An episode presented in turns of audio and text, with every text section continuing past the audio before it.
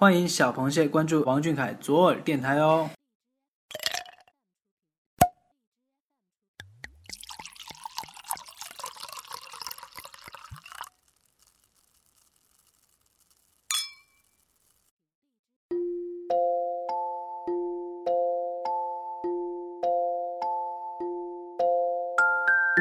动听的旋律像小河里的潺潺流水，有着露珠般的清澈，有着夜色般的朦胧。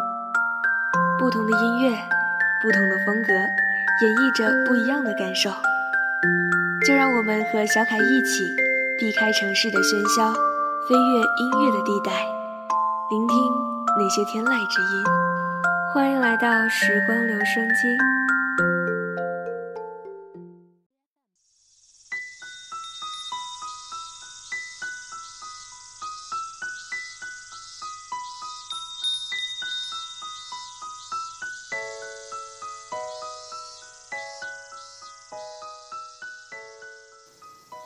Hello，各位小耳朵的听众朋友们，大家晚上好，欢迎收听今天的时光留声机，我是鱼宝。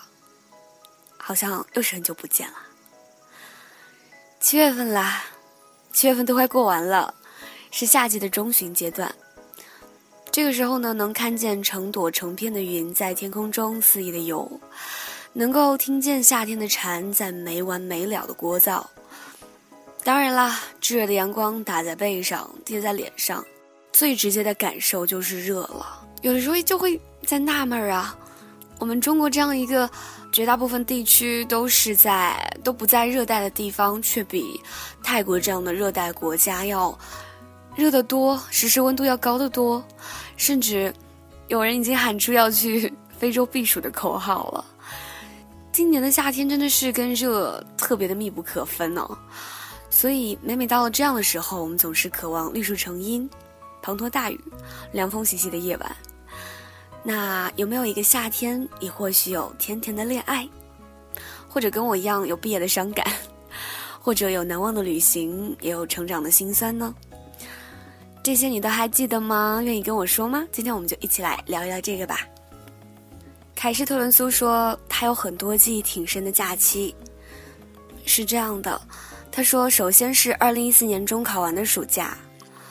当时中考成绩很不理想，和模考完全不在一个水平。我知道之后在家里哭了三天三夜，真的一点儿都不夸张。那年初三，我就因为洋葱开始关注了小凯。我知道他考得不错，这样就会让我更加自卑。但是在那段很难熬的时间里，我是被小凯那个叉烧包式的小虎牙微笑给点燃斗志的。那个时候的他呢，还有点婴儿肥，很羞涩，也很可爱。他的坚持、努力，还有乐观积极的正能量，让我不断的缓冲了我自己。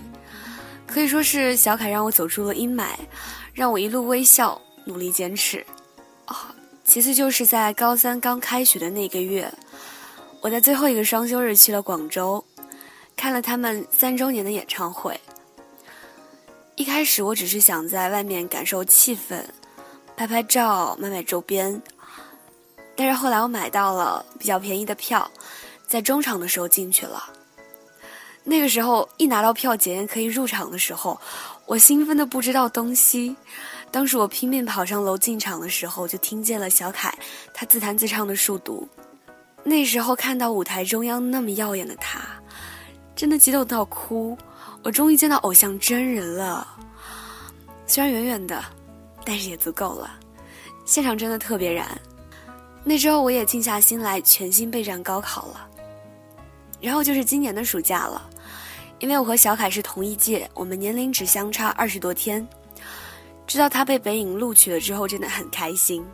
本来我以为我自己要被退档到专科的时候，惊喜突然降临到了我身上，我竟然被本科录取了，真的是太幸运了。我激动的又哭了好久。从初中到现在，我和小凯都在一起成长。正是因为有了他，我才会学会坚持，学会乐观，学会了很多正能量。所以，我想点一首陈奕迅的《路一直在》，想谢谢他，谢谢小凯，让我懂得了前路漫漫，未来还有许多的小确幸和惊喜要一同去开拓。他让我相信了路一直在，生活要不断的向前看。哇，首先要恭喜这位小螃蟹跟我们小凯一样，高考如愿。高考如愿真的是一件非常不容易的事情，可以说是需要天时地利人和这样的锦鲤体质了。也非常开心你能愿意跟小耳朵分享这么多夏天的故事。非常同意你在里面说到的一个状态，就是每当我们在人生当中遇到失意的事情。爱豆就会在无形之中给我们巨大的力量，他的乐观、坚持、宽容、大度，还有所有他性格、他三观当中的闪光点，都会让我们看到不一样的世界。同样的，也会让我们想要去向他靠近、向他学习。其实，身边有特别多的人说：“干什么追星啊？多浪费时间呀！人家知道你吗？”你这还耽误工作、耽误学习的。但是一个优秀的 idol，给一个人带来前进的动力和精神上的激励是无法估量的。可以说，小凯是很多人人生的精神导师了吧？甚至可以说是一种信仰，说信仰都不为过。那希望呢，这位凯施特伦苏跟小凯一样，在新的学校里能够收获满满的果实，结识更多的伙伴。毕竟说真的，大学又是一个人生的一大起点，甚至不知不觉的这四年会成为你的一个 turning point，一个转折点。所以一起来期待一下吧，你会遇到一个更加广阔的世界。哦，我的什么？又是什么让我们不安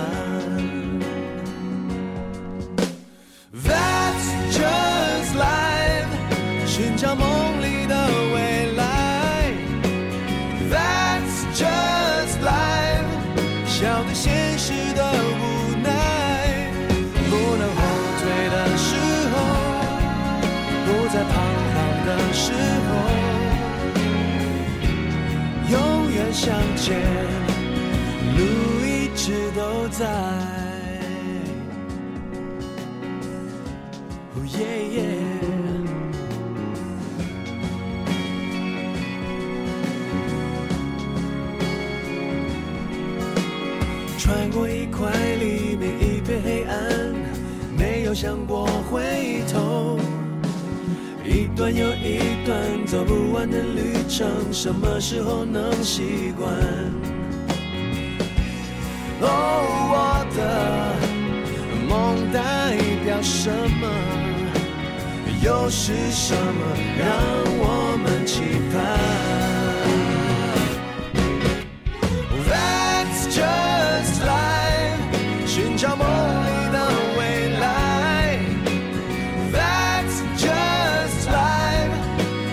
现实的无奈，不能后退的时候，不再彷徨的时候，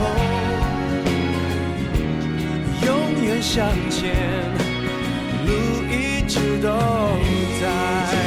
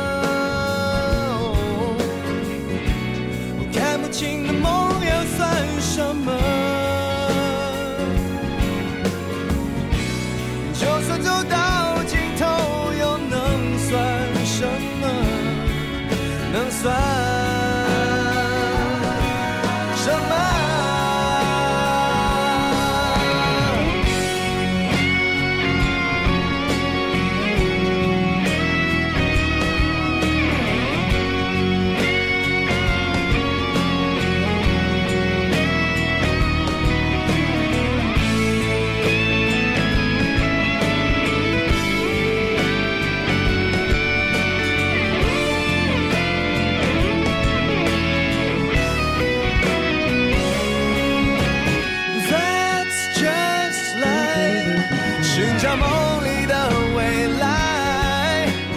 That's just life，笑对现实的无奈。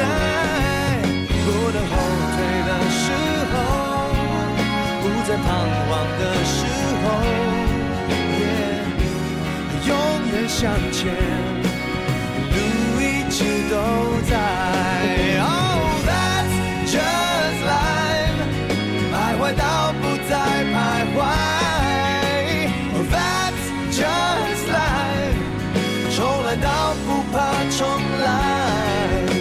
有选择的时候，不能选择的时候。永远向前，你一直都在，一直都在。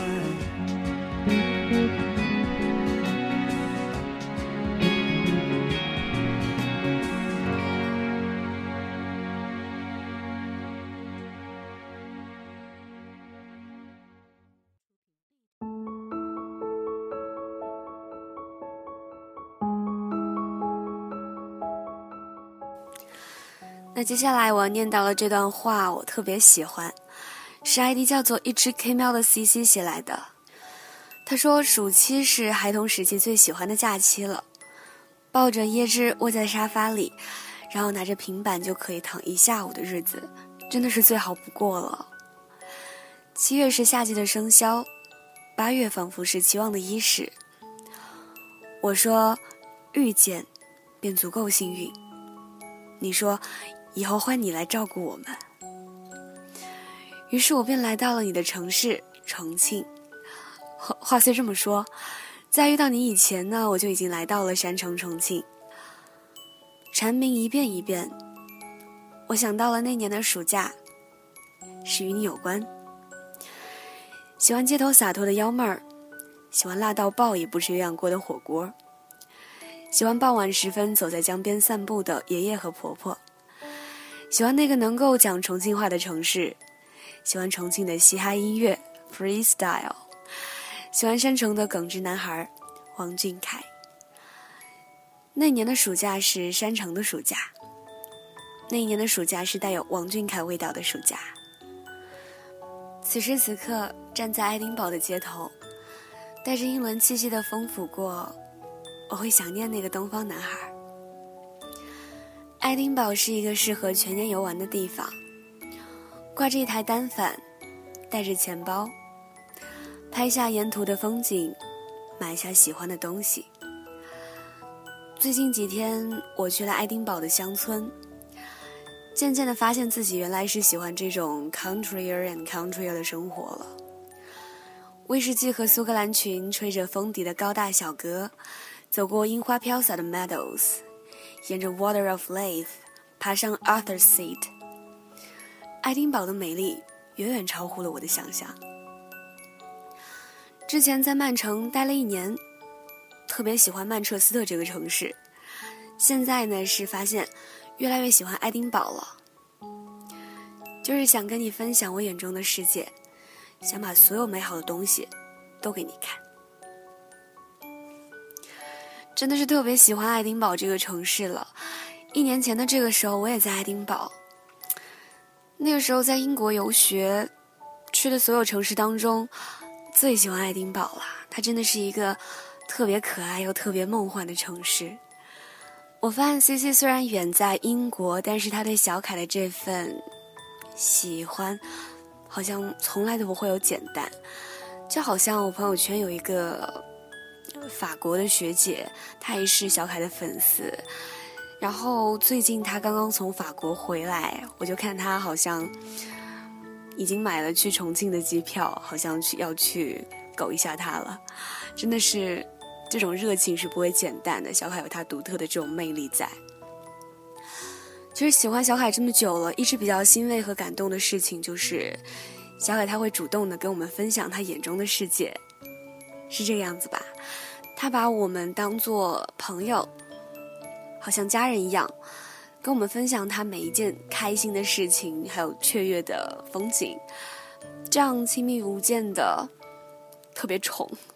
在他的眼中呢，有米兰的街道和教堂，有日本的动漫和东京塔，九寨沟的水波光粼粼，美国的薰衣草繁华炫目，因为他。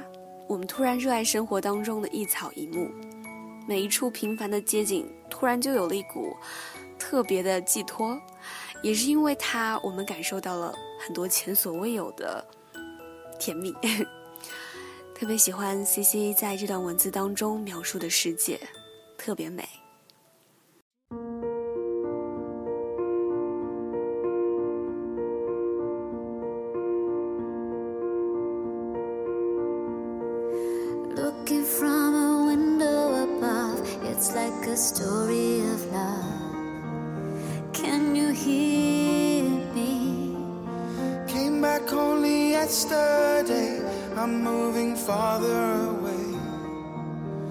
don't you need?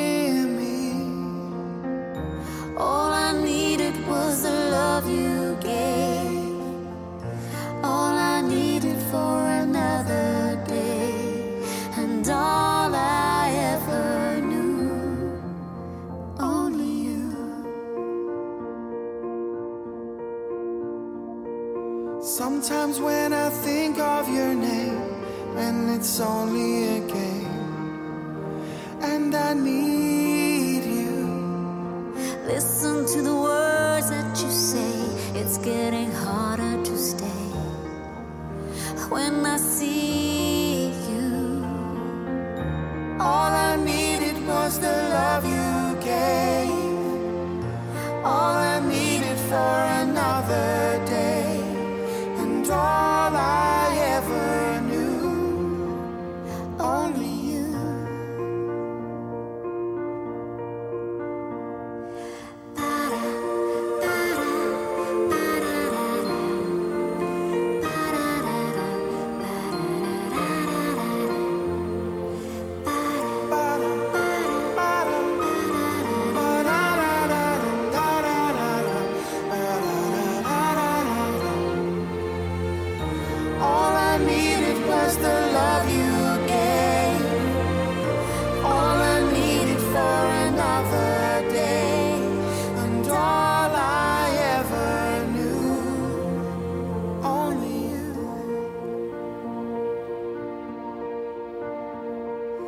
This is gonna take a long time, and I wonder what's mine. Can't take no more. Wonder if you'll understand. It's just the touch of your hand behind a closed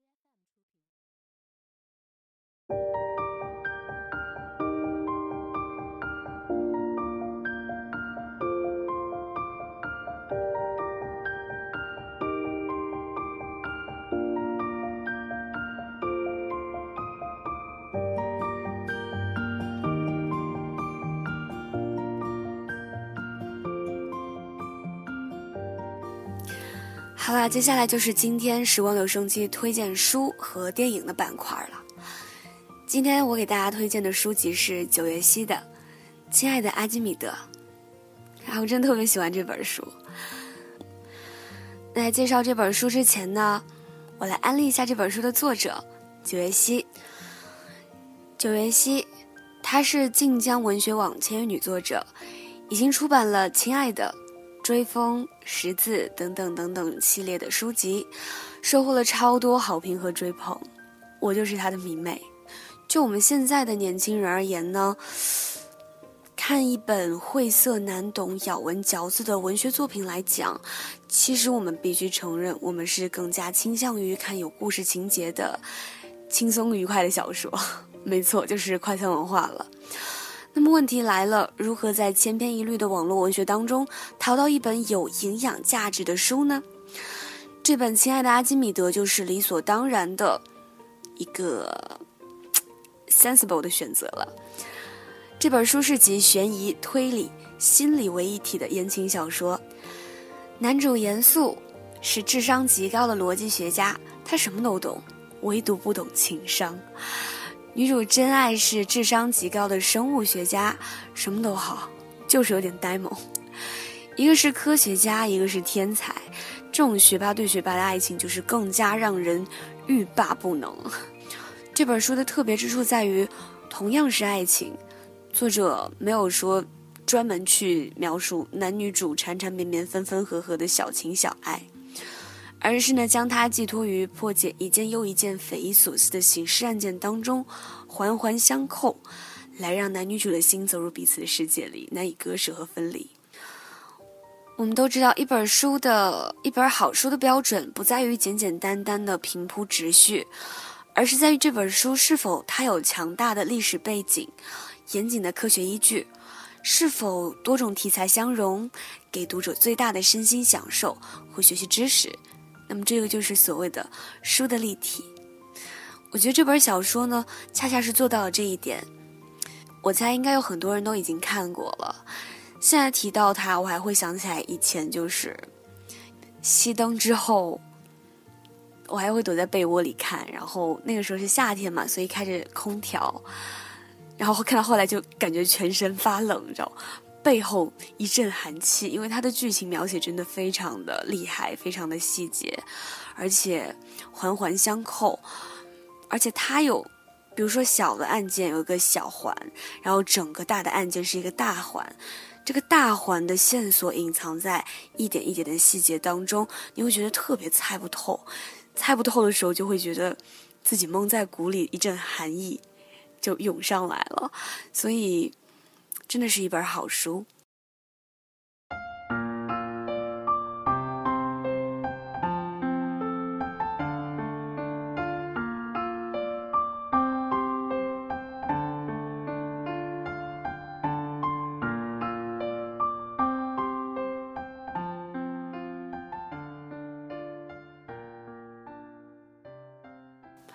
接下来我来推荐电影喽。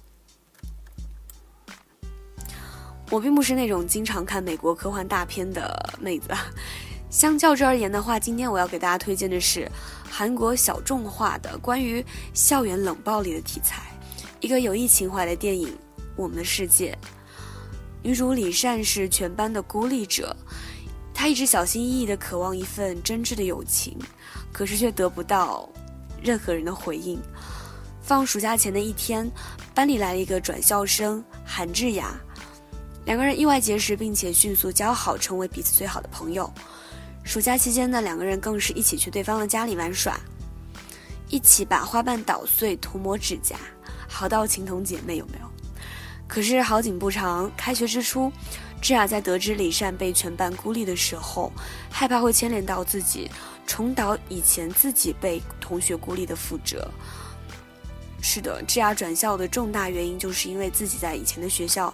也是并不受欢迎的，所以他为了保护自己，就跟班上的优等生宝拉交好，成为朋友，同进同出了。这个时候跟宝拉，那么这个巨大的转变让李善接受不了，在看到智雅一次又一次做出伤害自己、背叛自己事情的时候，脆弱胆小的他，也第一次产生了愤怒报复的心理。于是就这样一次又一次的误会，一次又一次的矛盾激化，两个人彻底撕破脸，大打出手。我觉得每个人都应该会有过这样一个朋友，两个人好到吃一根冰棍，互穿对方的衣服，然后恨不得从来不会说舍不得跟他分享全世界，觉得就没有你我之分了。其实，可是不知道为什么，突然有一天你们俩不再好了，彼此见面的时候也不不再亲切的问好了。也就是说，成为了俗称的最熟悉的陌生人，你有吗？你有遇到过吗？反正我是有很多次这样失败的友情。这样的朋友，你在跟他感受巨大的快乐、幸福的同时，在得知他和别人好的时候，你感受到了前所未有的愤怒和悲伤。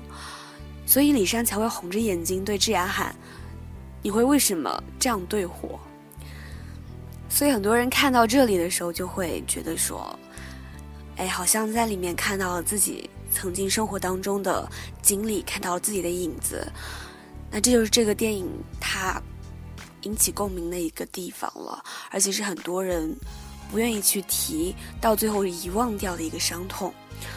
在生活当中呢，我们既是有时候既是李善，又是智雅，有时候我们是李善和智雅的看客，在保护自己的同时，伤害了别人，在伤害别人的自己，其实你也在未知的伤害着你自己。对比大人之间不纯粹冷漠的利益关系，小孩子之间其实何尝不存在着拉帮结派、爱爱憎分明呢？对不对？一个眼神，一句玩笑，都能给脆弱的孩子们留下心理的阴影。冷暴力是暴力的外在伤害，我觉得冷暴力是非常锋利的一个一把剑，刺在人的心上了。回归到影片呢，李善究竟会做怎么样的选择呢？是像爸爸一样做一名冷漠的大人，从此和智雅不再联系呢？还是像弟弟一样，无论别人怎么样伤害？仍然把别人当做朋友呢？他会怎么样选择呢？去看我们的世界吧，去看那个答案到底是什么吧。在影片当中，我觉得你会收获不一样的东西，或者你会想通自己一直以来没有打开的这个郁结。好啦，马上到了节目的尾声了，特别喜欢这期节目。我们下期的主题呢是入学篇。我们都知道，小凯在今年的九月份就要去北京电影学院就读了。从那个我再也不是初中生王俊凯，到现在的准大学生了，有什么话想对他说呢？比如说，作为一个学学长或者学姐的经验，又或者你是跟小凯一样是大学的新生小鲜肉。那你是怀有怎么样的期待呢？真的就仿佛眼前是一片迷雾，看不清这大学四年会发生什么样的事情。我想起自己还是大一刚进去的时候，到现在踏出了大学校门毕业的时候，真的是完全不同的两种心境了。那么这些通通可以写过来告诉我们，我特别期待你们的故事，你们的言语。那好啦，今天的节目就到这里啦，我们下期节目不见不散哦。